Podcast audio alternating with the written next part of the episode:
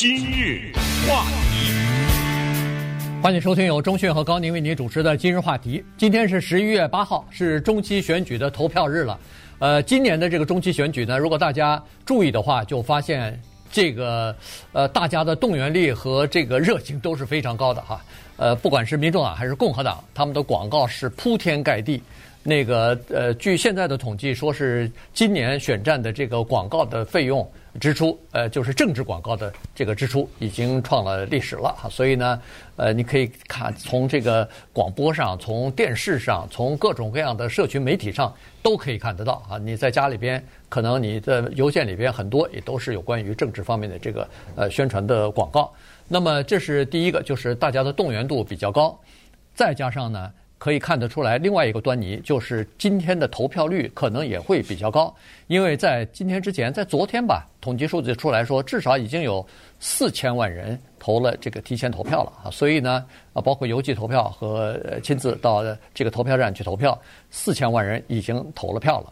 那么再加上今天，你可以看得出来，很多的地方的这个呃投票站。大概都会有人排队哈。当然，今天呃不巧的是，我们南加州在下雨，而且下的雨还非常的大。所以，如果要是这场雨会影响人们去投票的话，那这个可能对共和党不利，因为在现场亲自去投票的人当中呢，呃，比例比较多的是共和党人。呃，放心啊，这场雨拦不了他们，因为他下定决心要去投票的时候，他是有动力的，他是有目的的。我是希望达到一个什么目的？我是希望看到什么样的结果？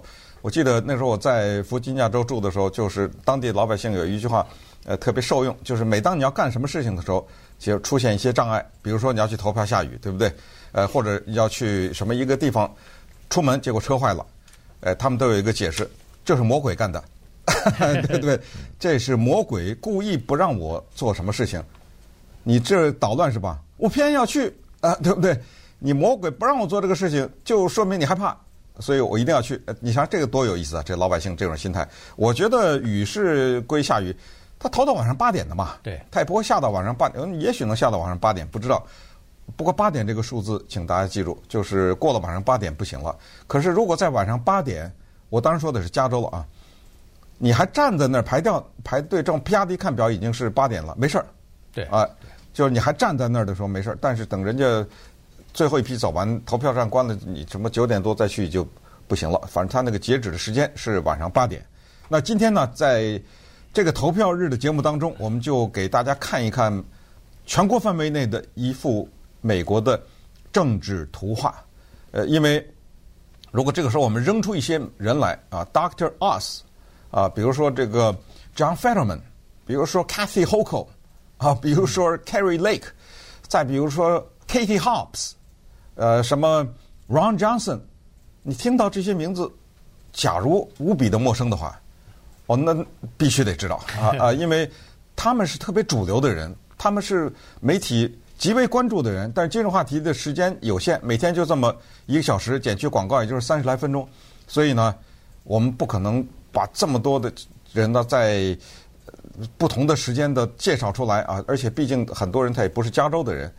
令我们关注的话题还是非常多的，但是呢，正好今天给了我们一个机会，把这些人呐、啊，他们的背景啊什么介绍给大家。原因是刚才提到的那些人呢，乃是可能会决定美国的参议院最后是民主党的还是共和党的，他们可能会决定美国的某一些州的州长到底是民主党的还是共和党的，以及美国的众议院未来的构成。而且有些人，他们背后也是有蛮有趣的故事，所以这些听起来陌生的名字呢，在今天的节目之后，应该就不会再陌生。当然，如果你对这些人很熟的话，那也只能是说明你非常关注美国主流媒体的对这些事情的报道，或者整个的媒体对这个事情的报道，以及这些人他们将会产生什么样的影响。你比如，昨天我们介绍的陈介飞和朴银珠。可能有对人对这个事儿不但是知道得很清楚，而且有强烈的观点和立场。但是不能排除有些人根本不知道陈杰飞是谁，也不知道朴银珠是谁，对不对？那么那些不知道这些候选人的名字的人呢，那他就更不知道谁是什么党，谁要在这个地方胜出的话，对美国的全国的政治版图会产生什么样的变化？什么样的一个州是紫色的州？什么样的州是蓝的？什么样是红的？什么是橘色的？什么样的一个州正在发生的转变等等？那咱们今天呢，就把这个话题呀、啊，给大家扯一扯。嗯，对。呃，这个不管是总统大选也好，是中期选举也好那，基本上看的都是叫做摇摆州啊，因为深红的和深蓝的这些州呢，基本上没什么可看的。原因就是说，那些州的选情在没有投票之前，基本上已经定了。呃，该投共和党的投共和党，该投民民主党的才投民主党。基本上这个争议并不是，或者说人们的期盼它翻盘，有的时候会有，但是呢，这是。叫做可能性不是很大，因为他那个民调啊，有的时候领先是高达两位数的百分点，对，这个打不掉的。对，这就比较比较难啊。这个是确实是这样。好了，所以呢，决定这个一直来说就是决定胜负的就那么几个地方。今年的中期选举就这么几个地方：宾夕法尼亚、乔治亚州、什么威斯康星、亚利桑那。好了，就这几个州。俄亥俄也俄亥俄州也算一票。呃，有的地方把这个呃，我们旁边的那个内华达也算进去了。呃，亚利桑那。哎，亚利桑那有了，我刚才说了。哦，对。对，所以就这大概是三四五个吧，四五个州算是这个战场州，或者算是摇摆州。那么这个里边呢，只要是现在参议院是五十对五十啊，嗯，只要民主党输掉一个席位，那他就变成四十九对五十一，他就失去了。这个参议院的多数党的席位了，所以每一个这个摇摆州的参议员的位置都非常的重要。但是从目前的状况来看呢，民主党 输掉这个多数党席位在参议院，这可能性还是挺大的。感觉上似乎已成定局的这么一种感觉哈。对。呃，那咱们就说说啊，因为刚才说的一大堆人名啊，包括一些地方啊，一些州哈，有的是参议员的选举，还有的是州长的选举啊，所以我们就。咱们就拉开序幕呢，从哪儿拉呢？从宾夕法尼亚开始拉。那么说到宾夕法尼亚呢，有一个人躲不过啊，他的名字叫 Patrick Toomey。那么 Patrick Toomey 是谁呢？他是现在的宾夕法尼亚州的联邦参议员。他是在参议院当中投票第二次要弹劾前总统川普的时候，那一次投票，川普已经下台了。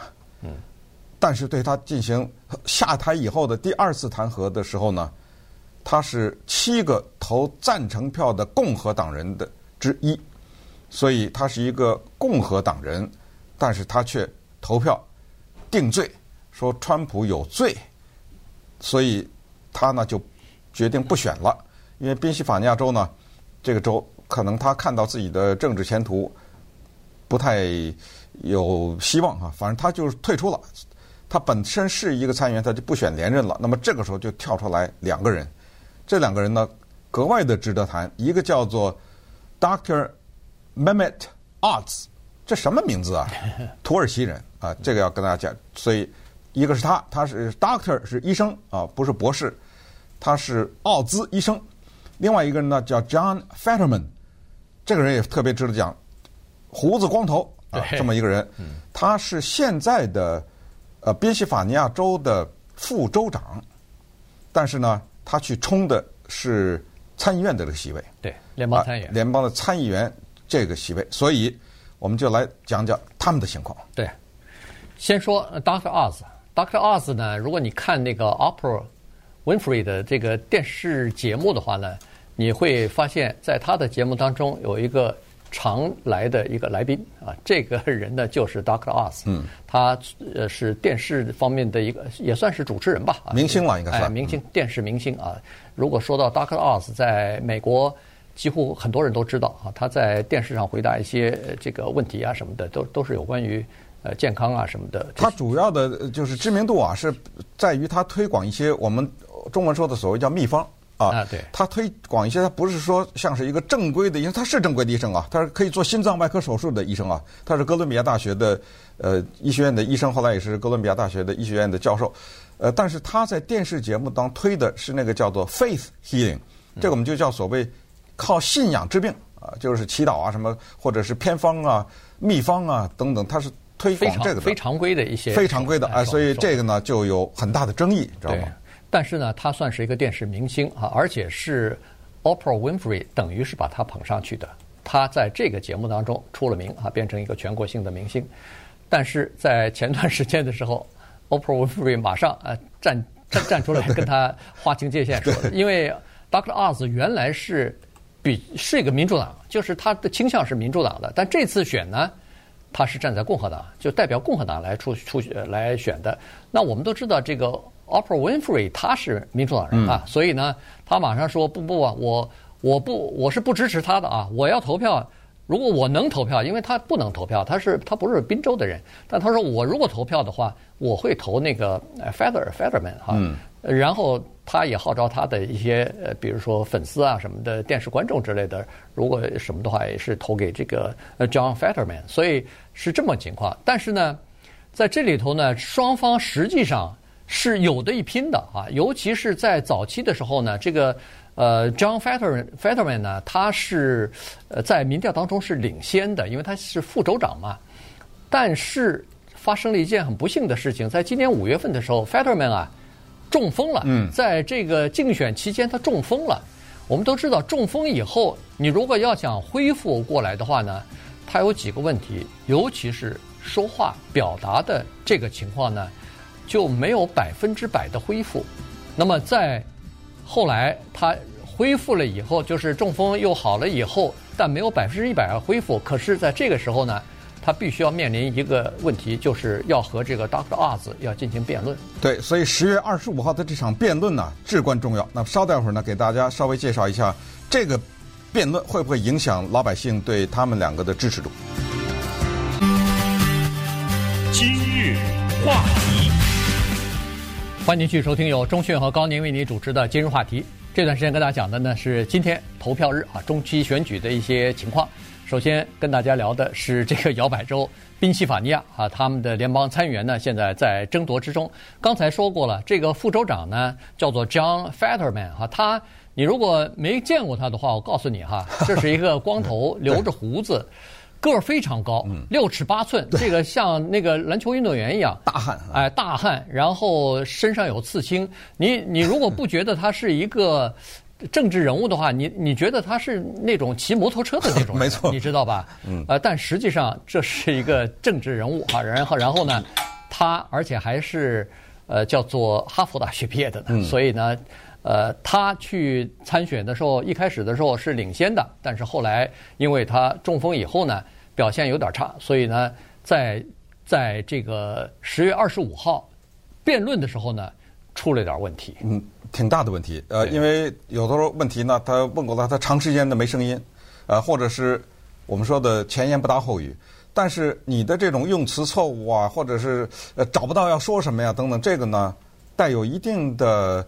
呃，前提就是大家事先就已经原谅他了，因为他在这个辩论的一开场的时候就说了，就说了，他说有一件事儿可能大家都忌讳，我不忌讳，呃，我告诉大家，咱们就先把这事儿说了，我中风了，五月份的时候啊，呃，所以呢，我今天的辩论我可能会结结巴巴的，啊，我可能会词不达意，呃，什么前言不搭后语，他得了，他把这个预防针一打，对不对？呃，但是。不管怎么样呢，对一个老百姓呢还是有一些影响。据后来的民调看，很多所谓的中间的选民呢，就把票都投给共和党了，就是在民调了啊，就是流到了共和党的一个阵营去了。对，再加上呢，他后来呃，共和党这方面，包括 Dr. Oz 什么的，也一再追着这个打呀，追着这个抓住这个东西不放，说那你公公布一下你的健康记录，看看，就言外之意就是说你现在辩论。不行，那是不是以后执政了以后也会出现问题啊？这时候那就就影响你以后的工作表现了。他迟迟没有给出来这个叫做医生的这个答案啊，诊断的结果什么的，所以这个又增加了选民的一些呃一些这个怀疑，或者说一些一些问题吧。那再加上中期选举，我们都知道这个是对执政党是不利的。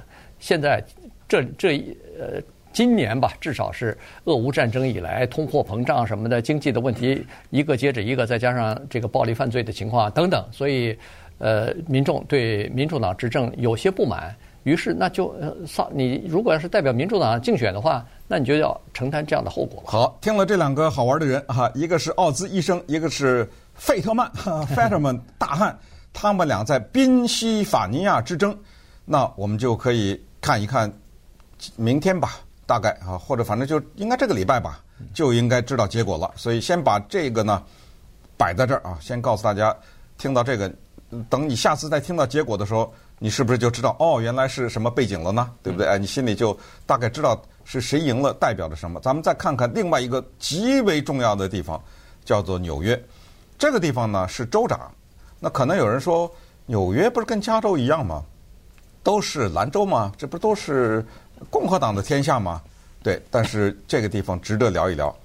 首先说一下关于纽约是民主党的天下这回事儿啊。纽约呢曾经有一个著名的州长叫。Mario Cuomo，后来他的儿子 Andrew Cuomo 也做州长。这个叫 Mario Cuomo 的人呢，在纽约做州长连任三届，然后他他还想选第四届的时候呢，非常奇怪啊！当时谁也没想到被一个叫 George Pataki 的人给只差三个百分点还是两个百分点给击败了，应该是三个百分点给击败了。而这个叫 George Pataki 的人是一个共和党人，结果他从一九九四年开始做州长，一口气做到二零多少年哈，反正没想到他用三个百分点打掉了一个民主党的州长，他一个共和党人做了三届，在他之前当然也有过共和党，其中最著名的就是洛克菲勒呀，呃，这个大家都听说过这个家族，他们家的后代有一个人做纽做纽约州的州长，做的是蛮成功的，所以在这个背景之下。你就知道，也不能百分之百的确定，就纽约州的州长一定是民主党人。那现在发生什么事儿呢？刚才说那个 Mario Cuomo 啊，他这个儿子 Andrew Cuomo，大家还记得吗？那个性骚扰啊，他辞职了，知道吗？对。所以他是个民主党人，他的副州长也是个民主党人，叫 Kathy Hochul，就上来了。他那个上呢，不是老百姓选上来的，是因为州长辞职，所以他顶上来了。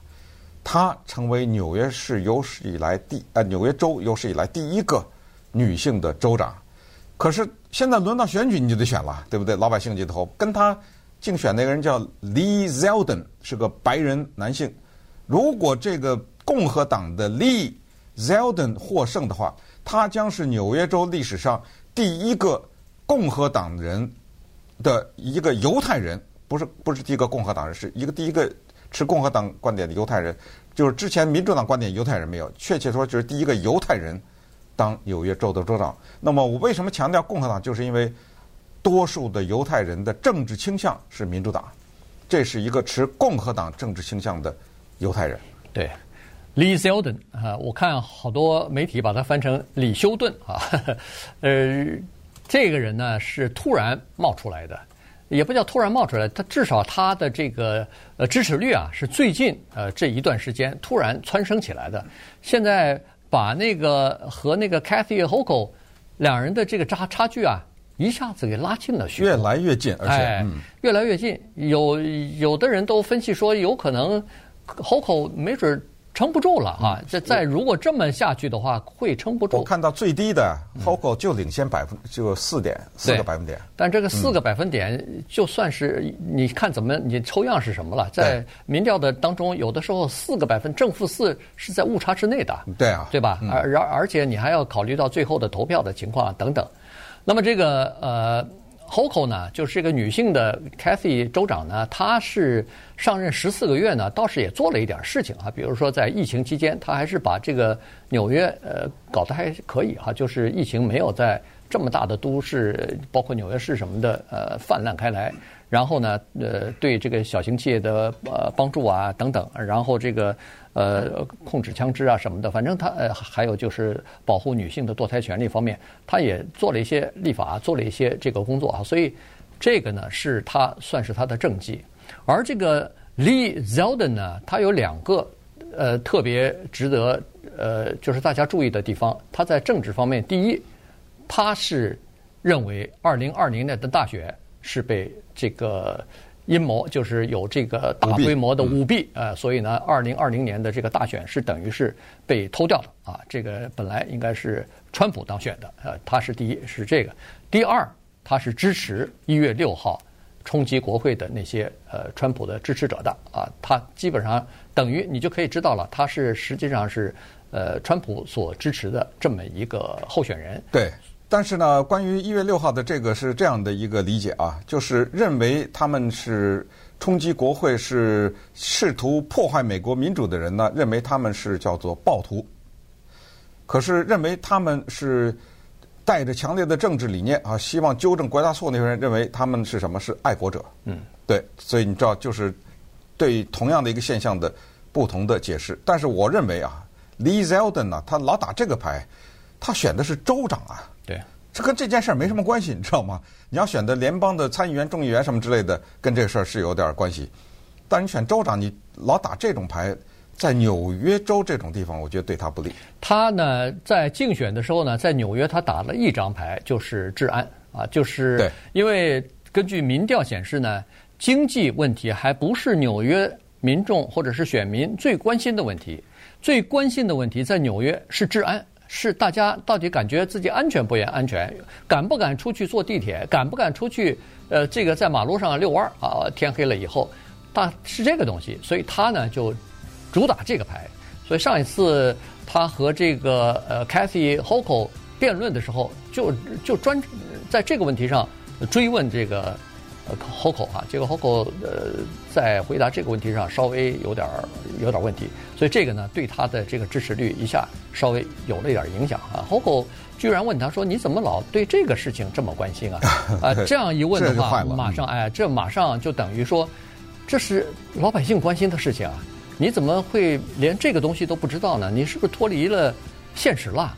呃，所以对他影响很大。但是呢，呃，必须要考虑到，在纽约州，这个民主党的呃注册的民主党的选民要远远多于共和党的选民啊，所以呃，民调支持相互之间差百分之四啊什么的是一回事，但是真正投票的时候，如果民主党投票的人比较多的话，那么这个 Kathy Hochul 就是现任的州长连任的可能性还是相当大的。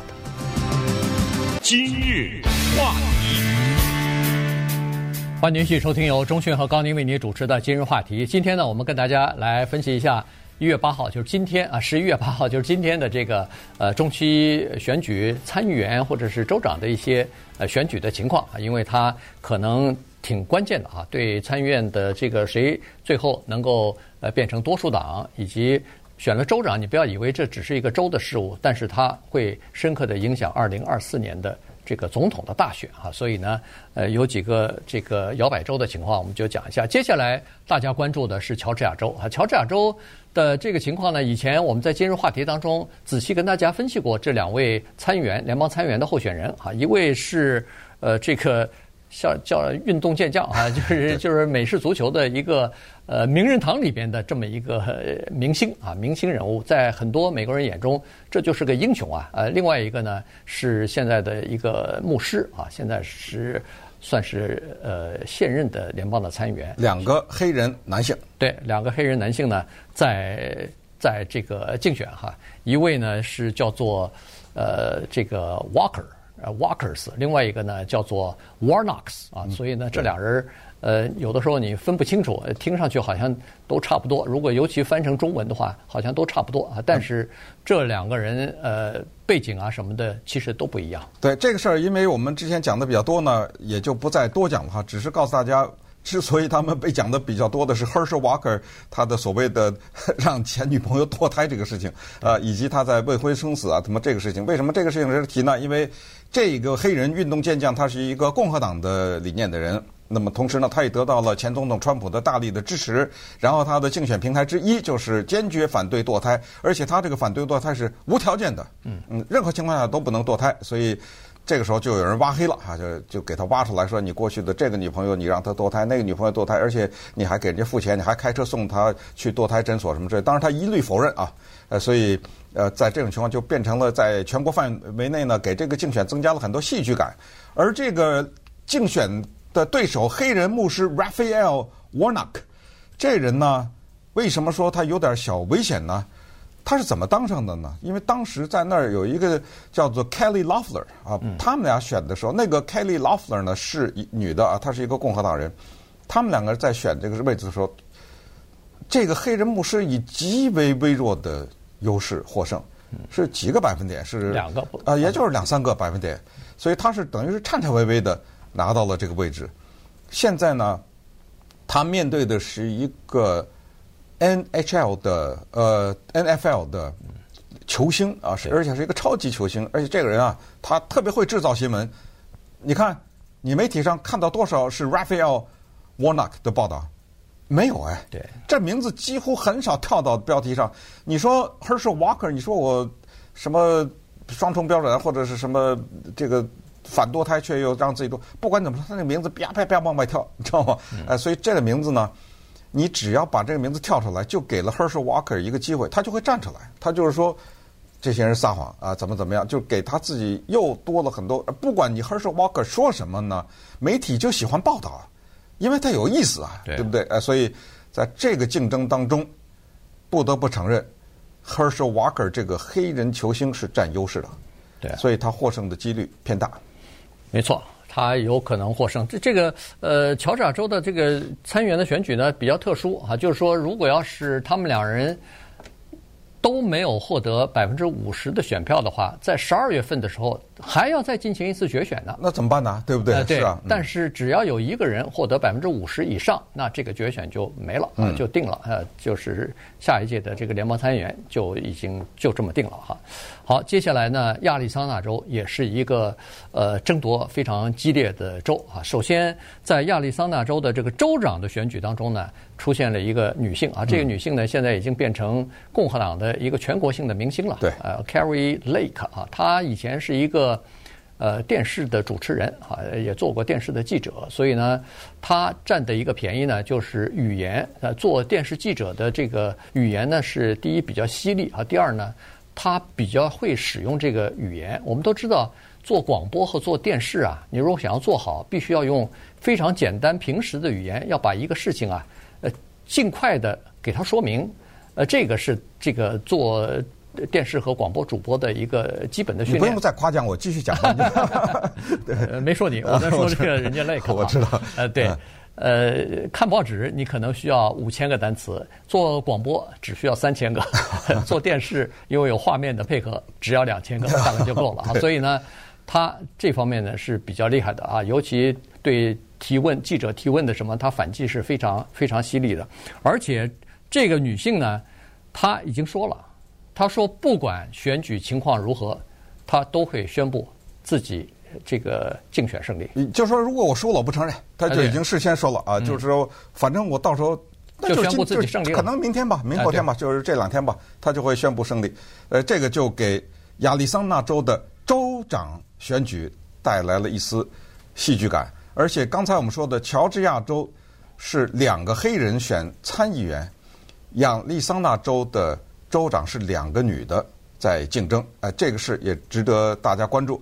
另外一个女的叫 Katie Hobbs，呃，另外那个女的她是州务卿，嗯，但是她当然是一个民主党人。亚利桑那州啊，这个州特别有意思，大概七百来万人啊，它是美国历史上，你知道它有一个什么名声吗？或者它有一个什么记录吗？任何一个州都跟他没法比，他出过五个女的州长，算这个，因为这次甭管谁赢了都是女的，都是女的，啊，所以这次肯定是女州长。他在之前还有四个，在美国任何的其他的州再也没有了，说一个州有过五个女的州长，而这个州我们知道过去的那种什么。反移民呐、啊，对不对？就大街上我走着，我看着你不顺眼，对不对？就可以检查检查你的查身份证啊 什么之类。所以他曾经有过极右的时候，但是呢，他也有左的时候。所以这个州也是为什么说是战斗州、摇摆州，就那么飘来飘去的哈。所以特别戏剧感的就是这个叫做湖啊湖水啊 Lake 这位女性和 Hobbs 这两个女的之争呢，现在根据我们看来是 Lake 略占一点。优势，对，因为他的声音很大啊，他得到的报道，说实话还是跟刚才乔治亚州的一样。我们每天看各种报道，我很少看到 Katie Hobbs，嗯，这名字，对。那 Lake，他的照片，他的那个新闻噼里啪啦的哈都有。呃，他几个大的平台当然是反移民啊，这肯定，他也挺年轻的，只有五十三岁啊。然后他当然是就是坚决的得到了前总统川普的支持，他也认为呃二零二零年那个选举是舞弊啊等等，这这个是非常坚决。同时他还打一张牌，他自己做电视台的记者做二十二年，新闻主播也做做了很多时间啊，他这个脸经常出现电视上。他现在打一个牌，他说我那那个时候我为我过去服务过的那个媒体，他不是说他那个呃凤凰城电视台，而是说整个的美国的这个媒体，我觉得失望。嗯啊，等于说我与过去决裂啊！美国这个媒体全假新闻呃，假消息，全是充斥这个，我决裂。然后他还有一个，当然反堕胎是百非常坚定的反堕胎。然后就是他是有叫做一个坚定的一个基督教的这个信仰啊，他是用靠着这个。所以咱们就看看亚利桑那州啊，他在今天啊投票以后，这个州的选举的结果会是怎么样？因为。他还有说明另外一个问题，就是有一句话说，凡是川普挺的人，基本上都能当选。那咱们就看吧，对，对不对？他挺了很多人，咱们看他挺的人当中谁当选了，谁没当选。今日话题，欢迎继续收听由中讯和高宁为您主持的今日话题。今天跟大家讲的呢是十月八号，今天呃中期选举的这个。呃，几个关键的摇摆州啊，他们的州长和参议员的选举的情况啊，这个可能会对整个参议院到底谁执多数党的这个席位呢，呃，有决定性的影响。刚才说的是亚利桑那州啊，亚利桑那州的这个刚才说的这个呃，Kari Lake 啊，他是共和党人，民主党的那个 Katie Hobbs 呢，他。呃，现在必须要得到更多的西语人、西语人士啊，就是这个呃，Latino 拉丁裔的投票呃这个票数呃，才没准可以抗衡一下。但是他在那个竞选的时候呢，好像犯了一个错误啊，这个错误就是他拒绝和那个呃。Katie Lake 去 Kari Lake 去辩论啊，这个事情呢，呃，最后被人家揪着打，说为什么不肯出去对去辩论啊？他拒绝辩论呢，他当时给的理由是，他说那个人呐，就是 Lake 呀，他是充满了阴谋论。他说你跟一个充满了阴谋论的人辩论，没结果啊。对，因为我们的最后时间全都花在二零二零年总统大选是不是舞弊这个问题上。他说我不想浪费这个时间。对，而且呢，当时也没有办法去验证他所说的这个话到底是真是假，所以会促成散播更多的这个谣言或者说阴谋论。但是问题你不辩论呢，就被人家追着打，说不敢辩论，或者怕嘛？哎，怕啊等等啊。所以呢，这个也也许对他的选情会造成一些影响。对，那么刚才说到亚利桑那这个州也很奇怪，尽管他这么的反移民，尽管他这么的右，但是拜登居然拿下来了。但是呢，他是以微弱的多数，只多了一万来票。就把那个川普击败，所以这不是后来所谓对二零二零年选举质疑的很多人把目光定在这儿嘛？嗯，要求什么重新数票啊，什么这个那的，所以你就知道这个州的情况。另外一个州更值得讲，在所有的州里面，这个竞争最激烈，而且就是差距最小的，但是却对美国的参议院影响最大的那个州，就是威斯康辛州。呃，威斯威斯康辛州呢，现在有两个人在竞选国会的参议员，现在国会参议院五十五十。但是呢，假如其他地方都不变的话，那么最终打破这个平衡的将会是威斯康辛州。所以为什么他格外受到关注？因为他主要是两个人距离太近了。那个叫 Ron Johnson，Ron Johnson 呢，他是现在威斯康辛州的共和党的一个议员。呃，他是他是竞选连任的啊，他在竞选的是连任。对。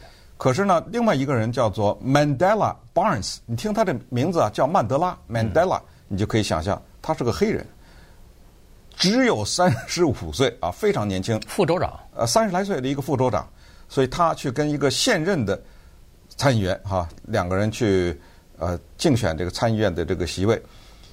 他们的现在问题就是什么？如果这个副州长曼德拉巴恩斯获胜的话。他将是威斯康星历史上，哦，对不起，我们呃第一个那个，我现在说的应该是巴恩斯应该选的是州长吧？没有，哦，他是原选民主党，民主党，民主党的联邦参议员，联邦对他他他如果那个当州长的话，他就是第一个黑人州长，但是他不是啊，他是副州长，对。对不对？啊，现在是这一个情况，但是他们两个的距离非常的近，对。这个 Barnes 呢，据说是在联邦参议员里边共和党人里头的最弱的一个对手，但是他呢，就是比如说，因为在过去的这个疫情期间，他一直对疫苗持有怀疑态度啊。你说是 Ron Ron Johnson，、啊、这个 Ron Johnson Johnson 说错了。嗯。呃，然后他是散布一些就是呃一月六号的这个国会冲击的事情，他也是啊，他也是都是爱国者，哎，对，都说是爱国者什么的，他基本上是持有这个理念的人。呃，一开始的时候呢，这个年轻的黑人副州长呢，他是领先的啊，这个票数领先的，其实呃相当的稳定，相当稳固，嗯、好像是必胜了啊。对，结果呢，在上个月底的时候，突然哗哗哗的一下，差距给这个被人追上来了，嗯、而且在那个一个政治网站叫做呃 Five Thirty Eight 啊，嗯、在五五三八三八这个政治网站上。呃，居然还被人反超了哈！所以呢，这五三八是所谓的非党派的啊。对，他是说非党派的这么一个政治网站。